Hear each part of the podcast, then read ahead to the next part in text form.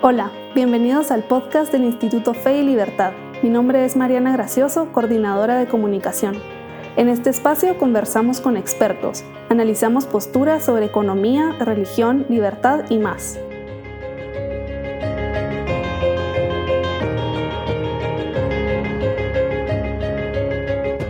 Desde la antigüedad hubo quienes afirmaban que era imposible determinar racionalmente qué es moralmente correcto. En cambio, ellos creían que los preceptos morales se aceptan según el interés o conveniencia de cada persona. El debate sigue vigente. Y para conversar sobre el relativismo moral, hoy nos acompaña María Ángeles Chesa. Ella es licenciada en Biología por la Universidad de Barcelona y licenciada en Filosofía por la Pontificia Universidad de la Santa Croce en Roma, con especialidad en Metafísica y Ciencias. Tiene un máster en Gobierno y Cultura de las Organizaciones por la Universidad del Istmo en colaboración con el Instituto de Empresa y Humanismo de la Universidad de Navarra. Es catedrática y directora del Departamento de Humanidades de la Universidad del Istmo y doctoranda en filosofía por la Universidad de Navarra con una investigación sobre John Henry Newman y la universidad. También nos acompaña Karen Cancinos, licenciada en Ciencias Políticas con una maestría en International Political Economy. Es catedrática universitaria y profesora en la Fraternidad Misionera de María.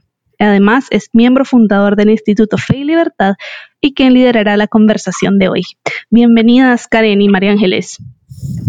Muchas gracias, Mariana y encantada de platicar, de conversar con María Ángeles, a quien tanto admiro. Qué gusto, María Ángeles, escucharte de nuevo. Qué bueno, Karen, también para mí estar aquí. Y muchas gracias, Mariana, por la presentación. Para comenzar, María Ángeles, quisiera pedirte que nos explicases cuál es la diferencia entre moral y ética. Esto para ver cuál es su relación con el relativismo moral. Siempre cuando hay un ismo, ¿eh? Estamos hablando de alguna ideología, de alguna forma de ser o de pensar. Obviamente hay cosas que son relativas, o sea, cuando la respuesta es depende, está bien vestirme de, de, manera informal, bueno, depende. Si voy a una boda o a un funeral, no. Pero aquí no hablamos de las cosas que son relativas, sino del relativismo. Entonces, sobre ese ismo, explícanos, por favor, Em, eh, cuándo se comenzó a hablar del relativismo moral como concepto. ¿Mm? Y antes de eso, ¿cuál es la diferencia entre moral y ética? ¿Mm? ¿Y cuál es su relación con ese relativismo moral? De acuerdo, Karen, pues con mucho gusto. Bueno, podríamos dar una respuesta en dos niveles, ¿no? Tal vez para empezar podríamos decir que la ética, de una manera así general y sencilla, se puede decir que es una parte de la filosofía que estudia la conducta humana desde el punto de vista filosófico, desde el punto de vista de una reflexión. Muchas veces la palabra ética y la palabra moral se utilizan como sinónimos y esto tiene todo su sentido porque etimológicamente lo son. La palabra ética es una palabra muy antigua, tan antigua como que tenemos ya 25 siglos de usarla. ¿no? La palabra ética aparece ya en los tres grandes tratados morales de Aristóteles, que como sabemos, ¿verdad? Y habremos leído tal vez alguno de ellos, pues son la ética a Nicómaco, la ética a Eudemo y la gran ética. Ahí, Santo Tomás, eh, perdón, Aristóteles utiliza la palabra etos, que etos significa carácter, significa modo de ser y también con un acento un poquito diferente en la E significa hábito o costumbre. Mm. Cuando después en latín se trata de traducir este término, la palabra latina que significa costumbre es mos, ¿no? M-O-S. De ahí viene, de mos viene la palabra moral y de etos viene la palabra ética en cuanto a costumbre, ¿no? Entonces se podría decir que ética y moral es lo mismo y de hecho ética filosófica o bien filosofía moral es lo mismo, son siempre parte de la filosofía que estudia la conducta humana, es como es, la, es, una filosofía práctica. También es cierto que la palabra moral a veces la podemos oír como con un contenido un poquito más teológico o cristiano. Y mm. eso también es cierto, ¿verdad? Eso es porque dentro de lo que es el estudio de la teología, que es la ciencia sobre Dios y sus diferentes ramas, se puede estudiar teología dogmática, ¿verdad? estudia más los dogmas, teología sacramentaria, estudia los sacramentos, y también se puede estudiar teología moral, que efectivamente estudia los mandamientos, estudia las acciones del ser humano y cómo Dios, con su gracia, nos ayuda a llegar al bien. ¿no? Entonces, se podría decir que caben las dos acepciones. Cabe utilizar ética y moral como sinónimos, cabe también, y en ese sentido, para ser más preciso, tendríamos que decir que ética filosófica y que filosofía moral es lo mismo, pero también cabe decir que son diferentes si el sustantivo que ponemos delante es otro, ¿verdad? Filosofía moral o teología moral pues es muy distinto, ¿verdad? Cuando hablamos de filosofía moral o ética, no hacemos referencia a la gracia, sino que hacemos referencia únicamente a los medios que yo como ser humano tengo para comportarme bien. En, cuando, en cambio, cuando hablo de teología moral, hago referencia a los medios que yo tengo y también a la gracia que Dios me concede para poderme comportar mejor, ¿no? Eso en cuanto a esta primera distinción o semejanza entre ética y moral. Sí. ¿Verdad? Luego, tu otra pregunta, Karen, era sobre el relativismo moral. Esta pregunta es un poquito difícil en el sentido que hablar de relativismo moral como tal es algo de los últimos decenios, ¿verdad? Pero por otra parte, hablar de relativismo es algo que ya es un poquito más antiguo Em, y si no usamos la palabra relativismo, pero sí nos enfocamos en lo que el relativismo significa, que es esa especie de crisis del término verdad y del término mm. bien, ahí vamos otra vez hasta el inicio de la reflexión que el ser humano hace podemos recordar las eternas pugnas entre Sócrates y los sofistas, ¿verdad? Los sofistas del siglo V antes de Cristo son como los relativistas actuales, ¿no? Eso así como para dar una respuesta rápida. En cuanto a lo que tú también comentabas, Karen, de, esta, de este sufijo ismo, efectivamente, ismo es siempre como una ideología, es siempre como una inflamación es siempre como una exageración, se podría decir, ¿no? Sí. Entonces, hablando de la verdad o hablando del bien, siempre se puede decir que hay cuestiones que son absolutas y cuestiones que son relativas. Pienso que eso nadie en su sano juicio lo, discutiría.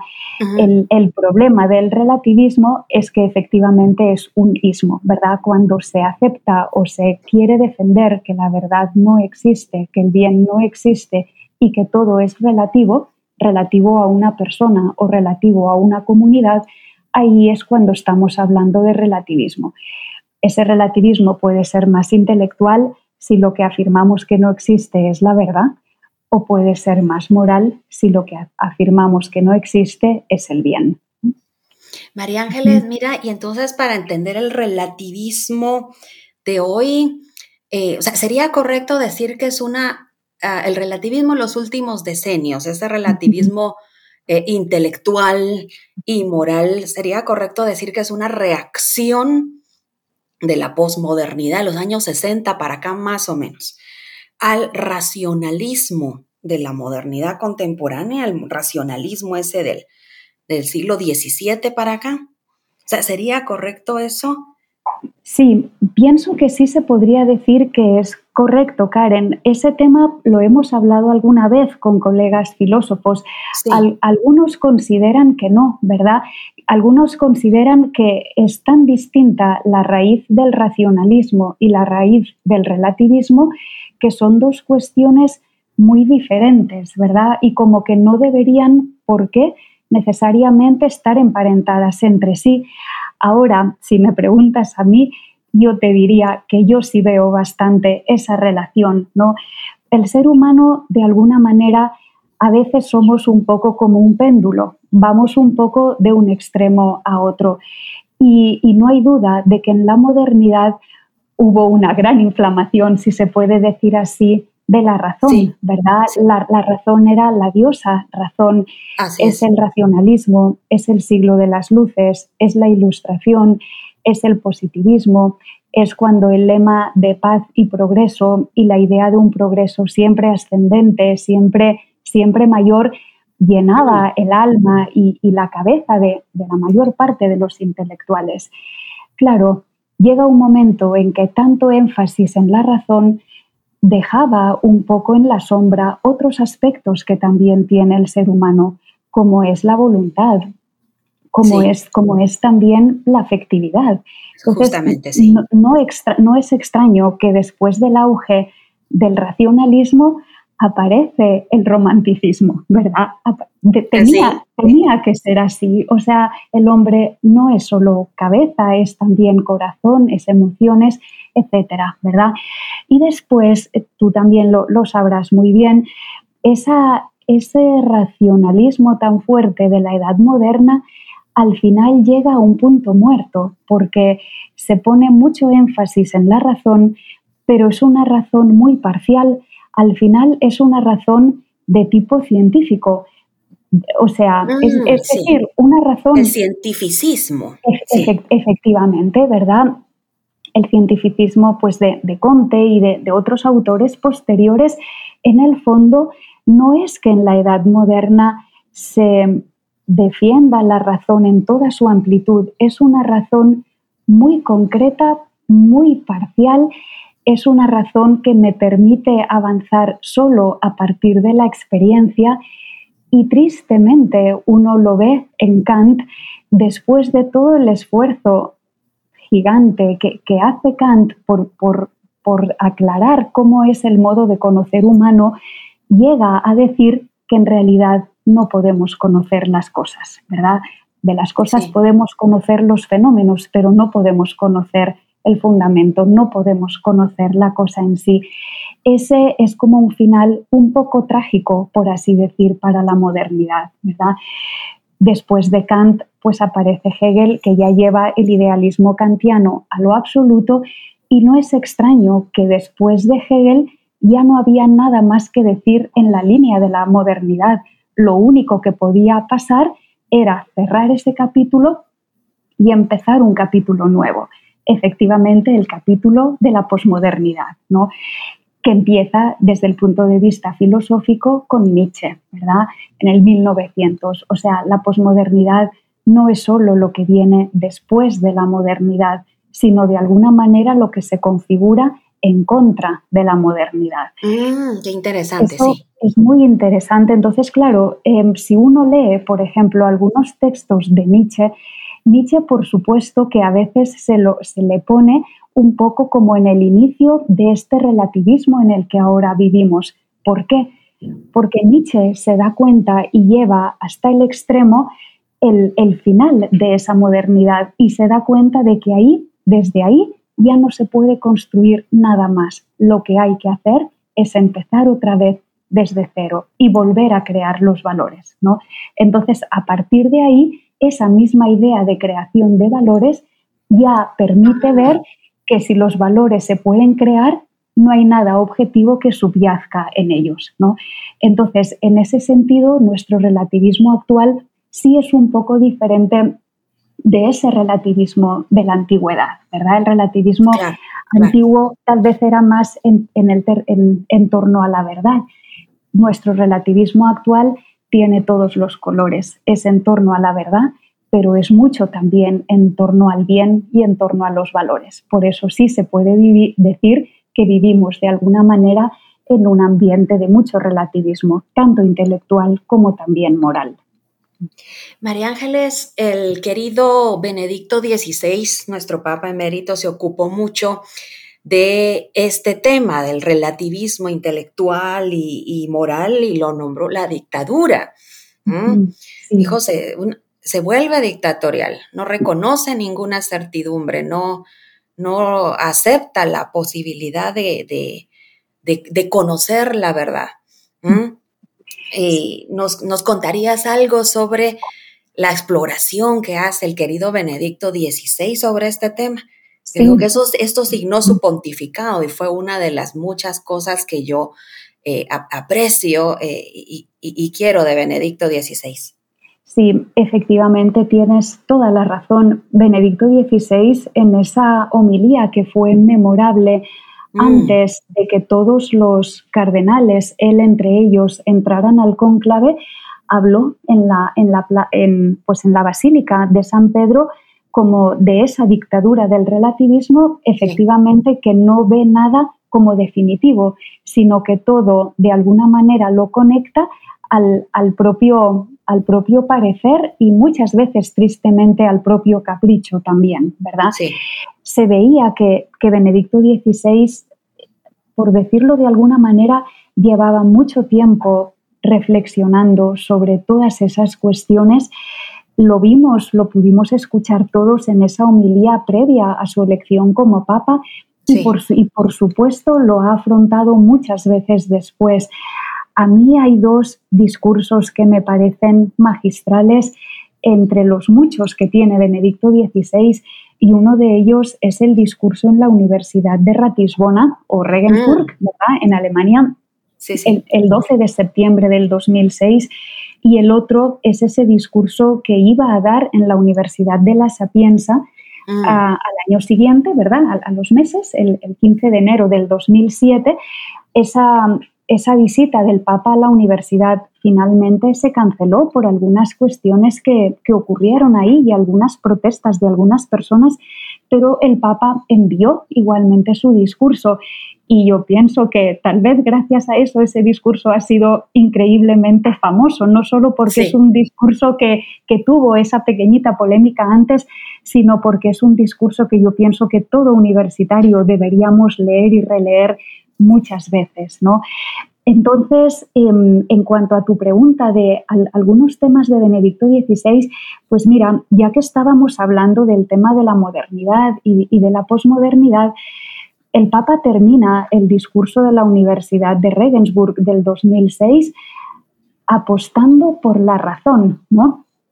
Ah, apostando, claro. absolutamente, y apostando por una razón que no sea solo volver a la razón em, moderna, sino a una razón ampliada, ¿verdad?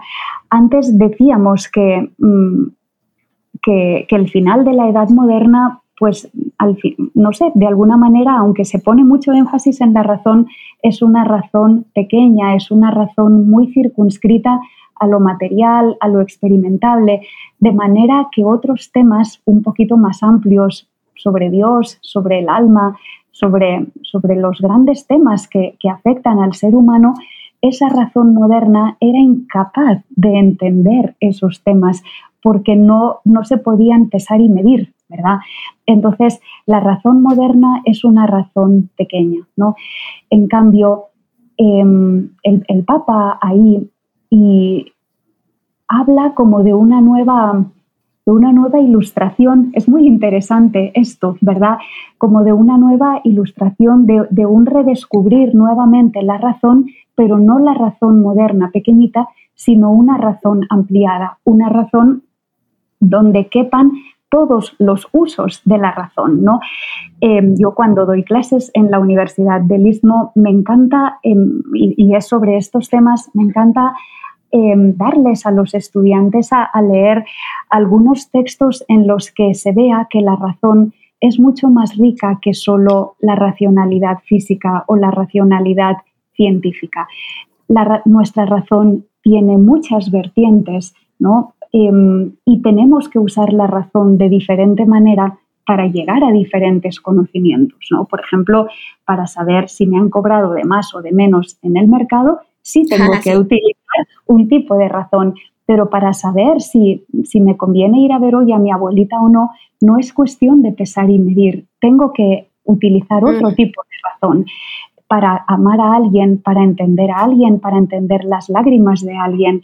Con las matemáticas no llegaría muy lejos, tiene que ser otra cosa. Entonces, para, para, comunicar, tú que eres comunicadora, es otro tipo también de racionalidad que uno usa y por supuesto para la fe, ya que estamos en el contexto del Instituto Fe y Libertad, es, es, otro tipo de razón también. Siempre es razón, pero es una razón iluminada por la fe. Cuando el hombre en el proceso de conocer utiliza todo el despliegue de las posibilidades de la razón, el hombre puede llegar muy lejos en, en su conocimiento. ¿no? Y eso es lo que, esa confianza es la que ha perdido el hombre actual. ¿no? Sobre esto se podrían decir muchas cosas y no, no tenemos mucho tiempo ahora, pero la misma ciencia no es tan inocente de eso, en el sentido de que, de que, bueno, mm, no es tan inocente, pero no es culpable tampoco. Ahora me voy a explicar lo, que quiero decir. La edad moderna fue el gran boom también de la ciencia, del método científico. Pero en el siglo XIX vimos caer grandes teorías científicas, ¿verdad? O sea, la, teoría de, pues no sé, de la gravedad de Newton, pues no es que haya sido, no es que se haya declarado inválida ni mucho menos, pero ha quedado como una pequeña parte dentro de la gran teoría de la relatividad de Einstein, por ejemplo, ¿no? Muchas cuestiones que sabíamos de química o de medicina han quedado absolutamente superadas por todos los avances de la biología molecular. Entonces eso de alguna manera ha afectado a los intelectuales también, porque que llegar a la verdad en filosofía fuera difícil, ya lo sabíamos, pero pensábamos que en ciencia sí íbamos a llegar a verdades definitivas y hemos visto que no. O sea, hemos visto que también grandes teorías caen, ¿no? Entonces, de alguna manera, el hombre se queda un poco pensando, bueno, y entonces, ¿puedo de verdad en algún momento estar seguro de algo, ¿no? Y ahí la respuesta de Benedicto XVI es sí, o sea, el hombre tiene capacidad de, saber mucho siempre y cuando no, no ciegue y no corte él mismo las alas a su razón. Entonces, lo que necesitamos ahora para salir de este relativismo, yo diría con Benedicto XVI, son dos cosas. Por una parte, esforzarnos por tener un uso de la razón ampliado, no, quedarnos en, la razón moderna, no quedarnos en una razón chiquita, sino una razón grande, una razón que sueñe, una razón que, se atreva con lo difícil, ¿no? El punto del relativista es que a veces es un poco perezoso y no se atreve a pensar más porque ya da la partida por perdida desde antes, pensando que no es ah. capaz. Benedicto XVI dice, sí eres capaz. Eh, eso un poco lo podríamos sacar o entre sacar de, del discurso de Regensburg, del discurso de la sapienza, hay cosas maravillosas, pero solo diría una ahorita, y es cuando el Papa anima, ¿verdad?, a, a no dejar de buscar la verdad y a mantenerse siempre en camino con las grandes preguntas. Y el Papa lo dice de una manera muy bella y muy universitaria. El Papa dice, hay que mantenerse siempre en camino con las grandes preguntas, en diálogo, con, lo estoy diciendo de memoria, pero es algo así, en diálogo con los grandes que antes nosotros se han hecho esas mismas preguntas, ¿no? O sea, el punto no es decir yo no puedo, el punto es decir atrévete a pensar, ¿verdad? El tema del lema de la ilustración, sapere aude, atrévete a pensar, pero no piense solo, piensa con los demás, dialoga con los demás. Siempre el, logos, el conocimiento, se, se, consigue mejor cuando es un diálogos, cuando es con alguien, cuando no soy autorreferencial y sobre todo cuando busco para ese diálogo a los grandes, ¿verdad? A los grandes que me han precedido o a personas de hoy que están aquí a mi lado, pero que son intelectualmente inquietas, que también buscan la verdad y el bien y así el hombre poco a poco lo puede ir logrando. Pienso que es, un gran defensor de, la verdad eh, y de la confianza en el, ser humano para poderla alcanzar, nuestro Papa emérito. Gracias, María Ángeles. Sí, creo que fue Chesterton el que dijo, bueno, es que dijo tantas cosas y escribió tantas cosas hermosas, lo estoy parafraseando, por supuesto, pero alguna vez ah, escribió que se le había ido la vida completa para descubrir lo que otros ya habían descubierto. Y es que estamos parados en hombros de gigantes, ¿eh? Exacto, exacto, exacto. Entonces, es verdad que por nuestra propia dignidad y por ser temas tan importantes, no podemos dejar esa tarea a otros y uno mismo tiene que hacerse esas preguntas, pero tiene que hacérselas buscando también a esos otros que antes que nosotros han respondido a eso. Efectivamente, gracias a Dios, vamos a, hombros de gigantes, tenemos toda una tradición muy rica que nos precede y que no podemos dejar en saco roto si de verdad queremos avanzar. Mm, ya que esta plática de hoy ha ido también un poco en la línea de la modernidad y la posmodernidad, un poco la modernidad podríamos entender, al menos en filosofía, que empieza con Descartes. El gran error de Descartes fue bajarse de los hombros de los gigantes y, ah, querer, y querer empezar él desde cero con una duda de método, ¿verdad? Por eso duda metódica de decir, bueno, ahora voy a empezar. Y claro, no, la vida es demasiado corta para poderlo hacer todo solo uno, ¿verdad? Así es. Muy bien. Pues María Ángeles, mira, te, te, agradezco mucho ese mensaje que yo encuentro muy alentador, ¿sabes? Eh, lo, ignoraba, ¿eh? Es algo que siempre aprendo de ti, pero, pero, o sea, algo, algo con lo que me quedo, muchas cosas, pero una, algo muy especial es lo que decía nuestro querido Benedicto XVI, una nueva ilustración. Es la primera vez que lo escucho ¿eh? y lo encuentro muy, muy alentador. Entonces, como eh, rescatar, mm, respetar, cultivar la razón, no la razón de la modernidad, esa eh, de, de estrechez cientificista, no, sino una razón iluminada por la fe, o sea, que explore, que no tenga miedo de explorar todas sus posibilidades. Una nueva ilustración. Me quedo con eso y te lo agradezco muchísimo. ¿Querrías recomendarnos algún material, alguna lectura o, no sé, algún documental para profundizar en estos temas, qué es el relativismo, cuáles son, por qué es tan nocivo o sobre la, nueva ilustración que propone nuestro Benedicto XVI eh, ah. para nuestros oyentes. ¿Tienes algo que proponernos? Pues sí, bueno, tal vez ya que hemos mencionado a, los, a Sócrates, ¿verdad? Al más sabio de los atenienses, y luego hemos llegado a, a Benedicto XVI, yo recomendaría, por una parte, leer la Apología de Sócrates. Es muy posible que es uno de los diálogos de Platón. Es muy posible que algunos ya lo hayan leído, pero si no, es una obra que yo siempre recomendaría mucho y que pienso que es válida para muchos temas, también para, para el tema de este relativismo. ¿no? En el caso de Sócrates, eh, Sócrates muere por una acusación que es injusta, ¿verdad?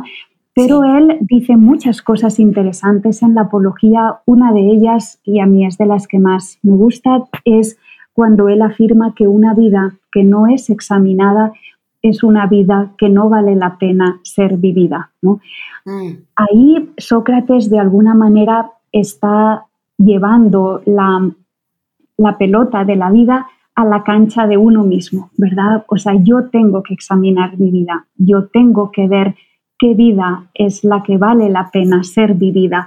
Y este es el corazón de la ética, ¿no? Eh, empezábamos hablando de ética y de alguna manera el relativismo moral es como una desfiguración de eso, ¿no?